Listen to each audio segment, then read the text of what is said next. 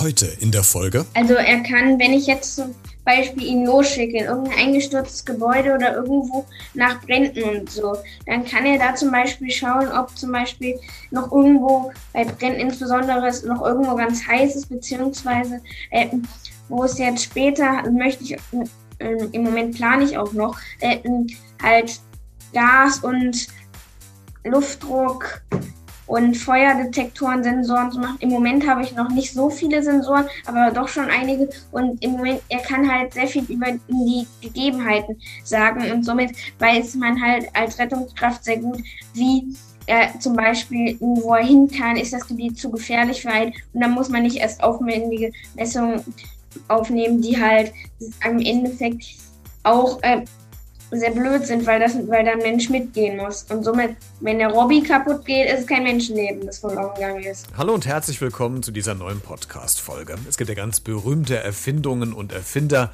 die äh, dafür Sorge tragen, dass unser Leben, unser Alltag sich einfacher gestalten lässt.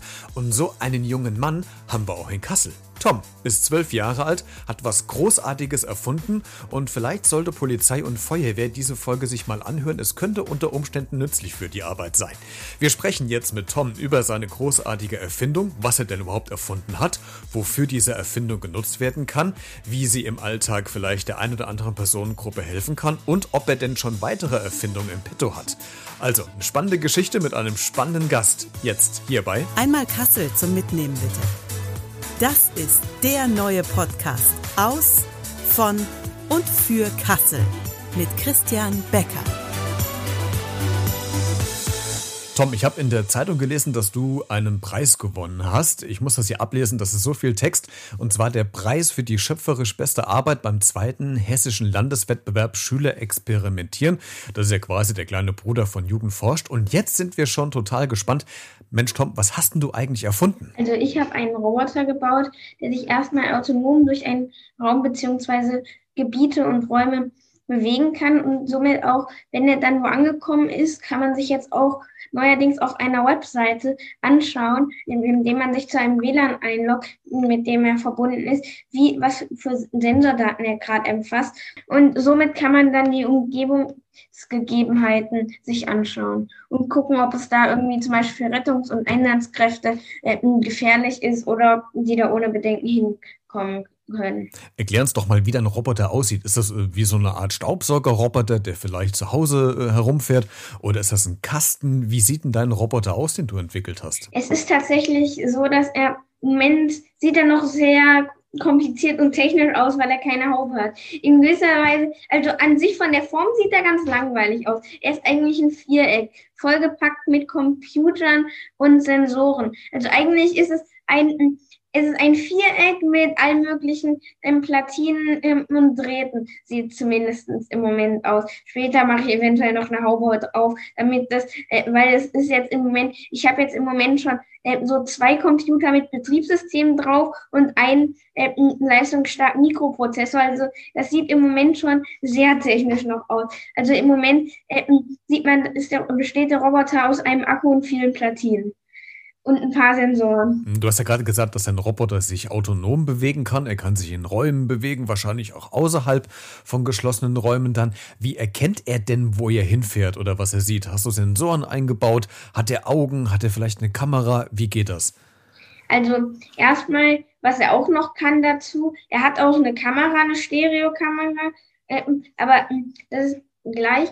Äh, er hat einen LIDAR an Bord, somit dass er ein, das ist ein Lasersensor, der sich dreht und somit äh, misst er per Laser die Abstandsdaten. Also er schickt äh, Lichtimpulse, äh, er schickt Lichtimpulse in eine Richtung und dann rechnet er die Zeit aus, die es braucht, um zurückzukommen und dadurch weiß ich dann die Entfernung. Und wenn das Positive ist, er dreht sich. Deshalb habe ich das bei 360 Grad. Wenn ich jetzt so Ultraschallsensoren benutze, habe ich halt nur eine starre Punkt, äh, Richtung. Das ist halt ganz schön am Lieder. Und ich habe deutlich weniger Pins, aber dazu brauche ich halt auch eine viel höhere Rechenleistung. Also ich steuere ihn halt, äh, also der Leader ist mit USB an, an einen Computer angeschlossen, den ich da drauf habe, also der kleinen Computer.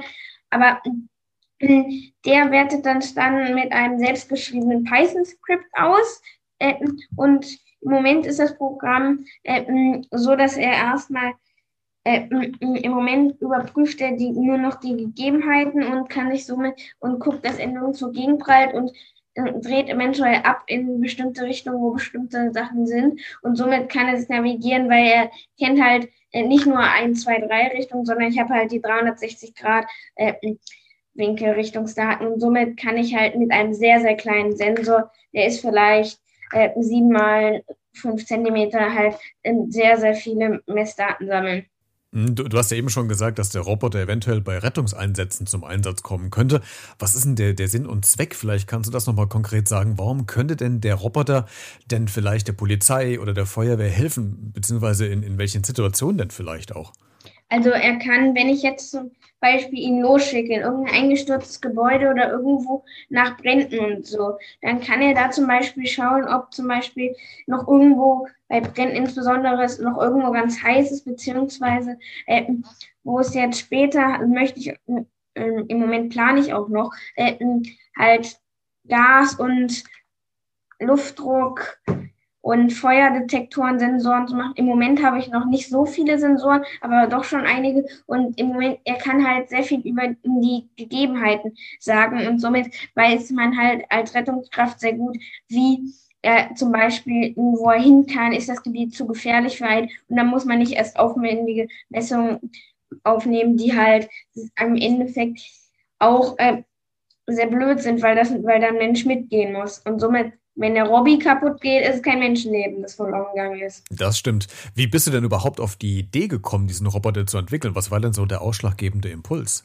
Also ich habe erstmal, ich wollte auch einen Roboter bauen, der Menschen auch hilft und so, aber nicht irgendwie in normalen Situationen oder so einfach in Alltagsrobotern und so. Das wird schon ganz oft geforscht und so. Und das äh, ist dann halt so eine Hilfe. Aber es kann nicht, es ist nicht wirklich wichtig. Das ist so, äh, man kann es haben, wenn man es möchte, aber eigentlich braucht man es nicht. Man kann es selbst machen. Aber zum Beispiel mein Roboter, den ich, als ich auf die Idee gekommen bin, wenn du den nicht hast, ist es halt für Rettungskräfte deutlich gefährlicher. Und es ist nicht einfach nur eigentlich eine Luxusware, den zu haben. Und ich wollte auch irgendwas haben, das nicht zum Beispiel einfach ja, das ist jetzt Luxus und wir kaufen es mal, wenn wir, ja, weil wir viel Geld haben. Das wollte ich halt auch nicht, dass irgendwie so ein Roboter ist, ja, der kann jetzt die Spülmaschine ein- und ausräumen. Das wollte ich halt nicht. Und so bin ich auch auf diese Idee gekommen. Seit wann beschäftigst du dich dann eigentlich mit dem Thema? Also beschäftigen, also das Projekt mache ich jetzt seit den, seit dem Sommer, glaube ich. Und beschäftigen mit solchen Sachen tue ich mich auch schon seit zwei, drei Jahren. Bekommst du denn eigentlich Hilfe von, von jemand anderem oder machst du das alles komplett alleine? Also meinen Roboter habe ich eigentlich alles komplett allein und ich habe mal ein bisschen wenig Hilfe, also was Hilfe. Ich hatte mal ein, zwei Probleme, da haben mir ein ein paar Leute geholfen, aber also meinen Roboter an sich habe ich komplett allein gebaut und äh, ich habe da keinen irgendwie noch, ich mache das nicht mit einer anderen Person zusammen oder so. Wo hast du dir denn das ganze Wissen hergeholt? Aus dem Internet, YouTube, hast, hast du Bücher gelesen? Also ich recherchiere natürlich sehr, sehr viel und die Grundkenntnisse habe ich auch unter anderem von meinem Vater und so ähm, weil er auch sowas in diese Richtung gemacht hat. Und somit die Grundkenntnisse hatte ich schon. Und ich habe auch sehr viel recherchiert und so, was natürlich, äh, weil, was natürlich auch aufwendig ist, aber du kommst halt nicht an zu einer Lösung, wenn du halt so, wenn was halt spezifisch macht, weil äh, keiner in deinem Umfeld hat das irgendwie genau so schon gemacht. Von da aus kannst du, äh, musst du ja erstmal das Grobe und so musst du auch erstmal recherchieren. Also da kommt man nicht drum herum. Du hast ja den Preis für die schöpferisch beste Arbeit ja schon bekommen. War das jetzt ein Zufall, dass äh, so einen Preis gegeben hat, wo du dich drauf beworben hast? Oder hattest du schon den Hintergedanken, Mensch, ich konstruiere auch einen Roboter, um mich eventuell bei so einer Preisausschreibung bewerben zu können später? Nein, das tatsächlich nicht. Also bis äh, also an dem Tag, wo ich mich bei dem Wettbewerb angemeldet habe, habe ich noch überhaupt nicht dran gedacht, damit mit meinem Roboter hier an einem Wettbewerb teilzunehmen. Also es war einfach, es haben zwei Leute mit mir gesprochen und habe beschlossen, ja, kann ich ja mal machen. Schlimmer als den letzten Platz bekommen, kann ich ja nicht machen. Also es war nie mein Ziel, damit einen Preis zu bekommen oder so. Eigentlich, ich habe mein Projekt, ich habe sogar nie dran gedacht, dass ich damit an irgendeinem Wettbewerb teilnehme. Also es ist eigentlich so, an dem Tag, wo ich mich angemeldet habe, da hatte ich äh, mir gedacht, ach ja, so ein Wettbewerb, da werde ich doch eh nichts gewinnen, da mache ich mal nicht mit. Also ich habe noch, ich hatte nie dran gedacht, dass ich damit an irgendeinem Wettbewerb mitmache. Und das ist auch nicht meine Motivation. Ich finde das einfach toll, äh, sowas zu machen. Und wenn es dann klappt, ist es umso schöner. Absolut. Wie, wie war das denn bei der Preisverleihung, Tom? Ich meine, die Preisverleihung war ja wahrscheinlich digital, weil es ja aktuell nicht anders geht. Hast du denn am Tag der Veranstaltung vorher schon gewusst, dass du gewonnen hast? Oder wurde das tatsächlich erst an dem Tag vor Ort bekannt gegeben? Es war ja so, ich habe mein Projekt von einer Jury präsentiert und äh, die hatten noch so ein paar andere Teams auch noch in meiner Kategorie. Und natürlich bei diesem schöpferisch besten Arbeit und so waren auch noch alle anderen im Wettbewerb einbezogen. Äh, äh, und dann haben die Jury dann später diskutiert, äh, wer welchen Preis bekommen könnte. Also bevor, also es war auch für mich komplett neu, als diese Siegerehrung war. Ich kannte noch keinen der Preise und so. Und wie war dann die große Überraschung, als du gewonnen hast? Was hast du gemacht? Also ich, ich, ich hätte es nie gedacht, dass ich annähernd sowas bekomme. Ich war eigentlich, ich war eigentlich erstaunt, dass die Jury mein Projekt überhaupt gut angekommen ist, weil ich äh, hatte, hätte nie gedacht, dass mein Projekt äh, von irgendeiner Jury wirklich gut gefunden wurde. Und dann habt ihr wahrscheinlich erstmal ordentlich gefeiert in der Familie, oder? Ja, ein bisschen. okay. Wie haben denn äh, Freunde oder Klassenkameraden oder die, die Lehrer in der Schule reagiert? Was haben die denn gesagt? Also viele der Lehrer haben mir natürlich auch gratuliert und so, auch die Klasse, aber mh, hm, ja, also ich glaube, die meisten interessieren sich nicht für solche Preise. Zumindest nicht aus meiner Klasse. Hast du denn äh, noch andere Projekte in Planung für die Zukunft? Ja, also ich habe auch bei meinem Roboter noch einen sehr großen neuen Abschnitt auch noch im Plan. Er soll auch noch selbst wieder zu seinem ehemaligen Standort, wo er war, zurückfahren können. Das ist halt sehr komplex, weil du dafür, das muss mit sehr viel Mathematik, also da bin ich gerade dran, aber dafür werde ich noch Monate brauchen, um das zu programmieren. Und ich habe vorher auch schon ein, zwei kleinere Projekte und so gemacht, zum Beispiel eine Alarmanlage gebaut und so als kleineres Projekt, da habe ich aber nie an irgendeinem Wettbewerb mit teilgenommen. Und dann habe ich natürlich noch so ganz kleine Projekte gemacht, aber ich glaube, die würde, sind jetzt nicht nennenswert. Tom, mal Hand aufs Herz. Wie oft fragen dich denn deine Eltern zu Hause, ob du denen mal helfen kannst, wenn irgendwas repariert werden muss im Haushalt? Ich nenne es mal so, mein Vater macht das meistens, weil ich keine Lust drauf habe. oh, okay. Tom, du hast ja am Anfang des Interviews gesagt, dass der Roboter unter Umständen ähm, auch Polizei und Feuerwehr helfen könnte bei den Einsätzen. Ist denn schon mal die Polizei oder die Feuerwehr auf dich äh, zugekommen? Nee, leider nicht. Okay, dann, dann kommt das bestimmt doch auch, äh, wenn die das hier vielleicht gerade hören. Du hast ja in deinem Roboter ganz viele Komponenten eingebaut. Ähm, Sensoren, Platinen, Rechenpower, Lasertechnik und vieles anderes mehr.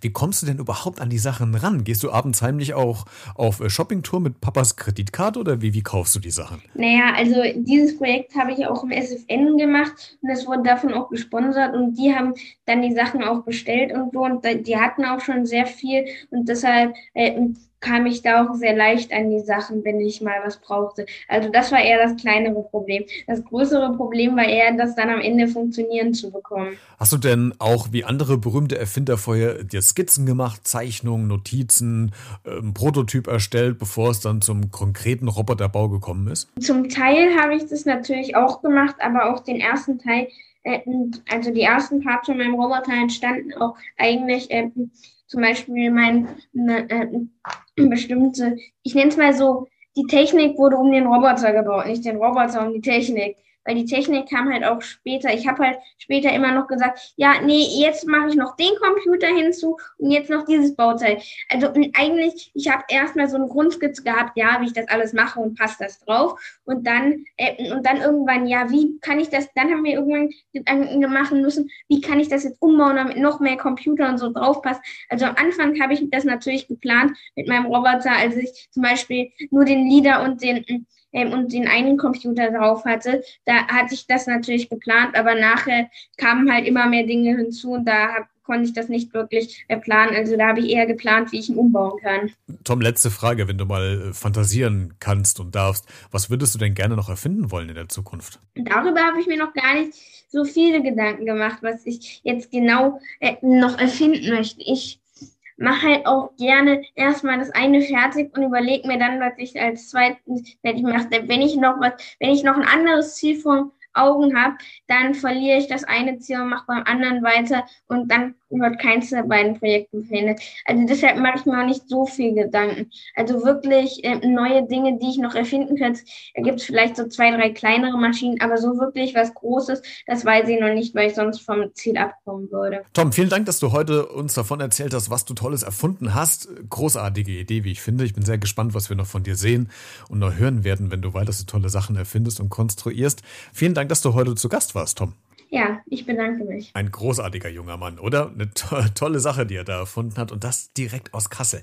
Das sind die Geschichten, die wir hier aus Kassel natürlich uns äh, immer wieder anhören äh, wollen. Und wenn du vielleicht jemanden kennst oder selbst irgendwas Tolles initiiert hast, dann melde dich doch gerne bei mir per E-Mail an b-redet.gmx.de oder über andere Kontaktmöglichkeiten. Alle weiteren Infos findest du auch in den Show Notes dieser Podcast-Folge.